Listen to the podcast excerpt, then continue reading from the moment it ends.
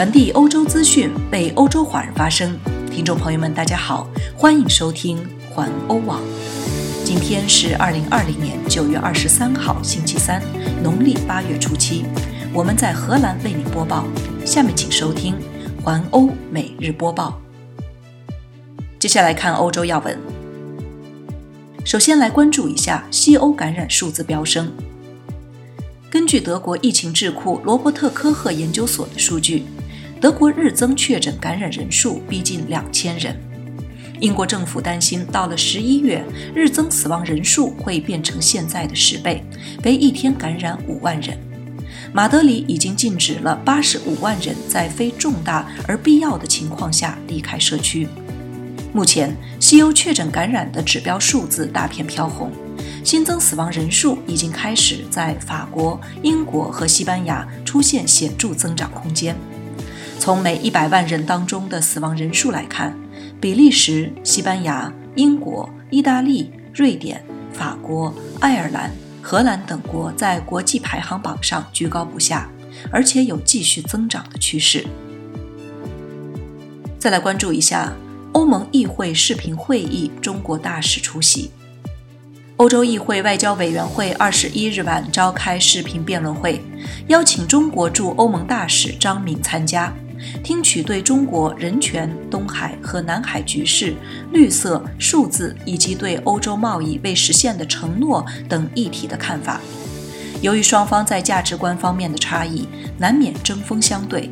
有议员称，欧盟对中国的关系因为疫情等问题而难以恢复到以往的状态。再来看两条来自于荷兰的消息：荷兰疫苗进入第三期实验。荷兰疫苗公司 Janssen Vaccines 已经开始在美国、南非和一些南美国家向六万名志愿者测试新冠疫苗。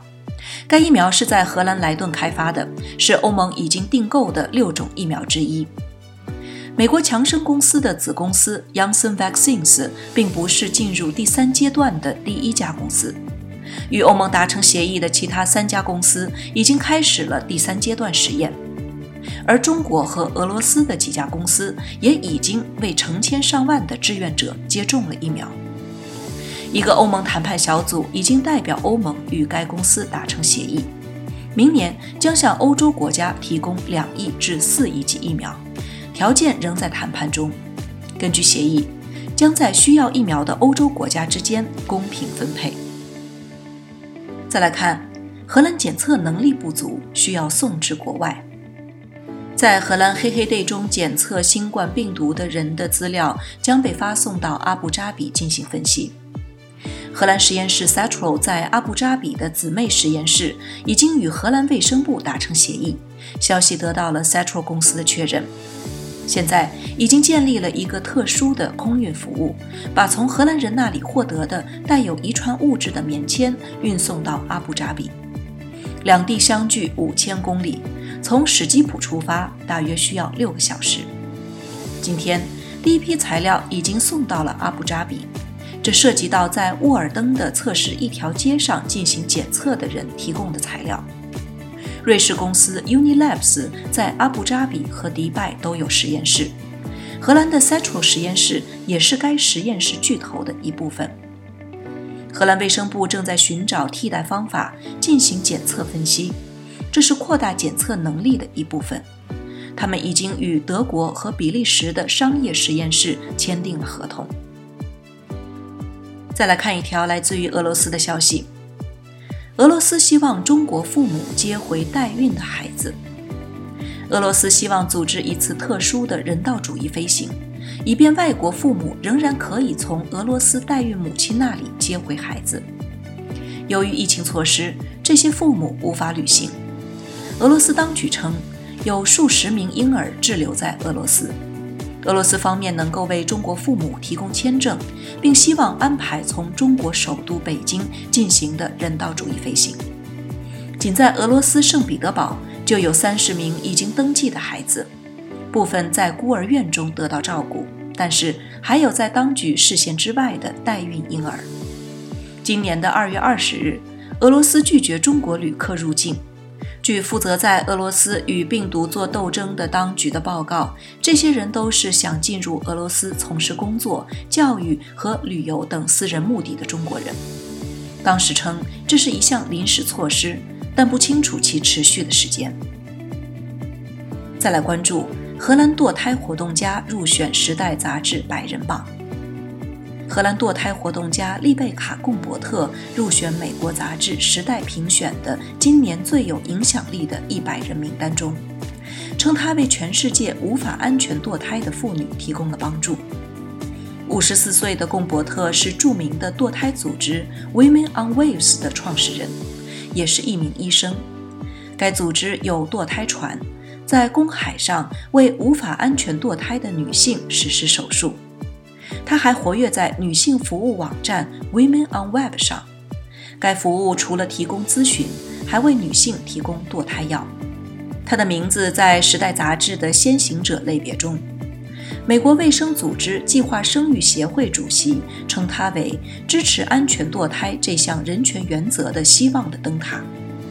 据贡伯特的说法，疫情危机在选择将他列入名单的过程中起到了重要作用。在美国发生疫情的时候，新冠病毒猖獗，一些州政府已经决定将堕胎纳入不是必不可少的医疗服务中，许多妇女因此无法获得堕胎服务。而我们的组织 Women on Web 和 Aid Access 接到的求助数量大大增加，我想这就是为什么我被选中的原因。先前，荷兰的王后马克西玛、女王朱莉安娜。和飞机制造商安东尼·福克入选过这份美国杂志的影响力人物榜。再来看巴黎，巴黎埃菲尔铁塔虚惊一场。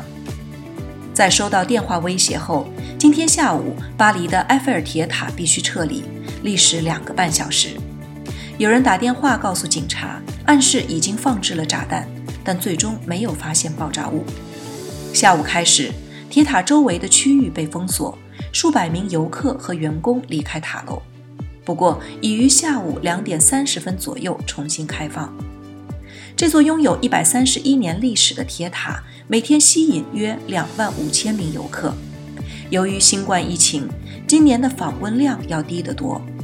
加上由于罢工和炸弹的威胁，埃菲尔铁塔不时需要关闭。最后，再来看白俄罗斯。白俄罗斯当选总统已秘密宣誓。白俄罗斯总统卢卡申科已秘密宣誓连任，没有任何报告。在正常情况下都是有盛大仪式，但明斯克政权显然已经放弃了这样的做法。今天早上，一个护卫车队驱车穿越明斯克的街道后，有传言说卢卡申科即将举行就职典礼。卢卡申科在八月九日的选举后说。他赢得了一场伟大的胜利，但这一说法在白俄罗斯和国际社会都引起了极大的争议。欧盟不承认选举结果，并且欧盟和美国威胁要对白俄罗斯实施制裁。有数百人出席了卢卡申科在明斯克的宣誓仪式，他承诺为白俄罗斯人民服务，尊重和保护公民的权利和自由。不能也绝不可以抛弃白俄罗斯人，但是反对党对秘密就职典礼有批评的声音。以上就是今天的环欧每日播报，我是陈旭，感谢您每天关注环欧网为您带来的最新资讯，明天见。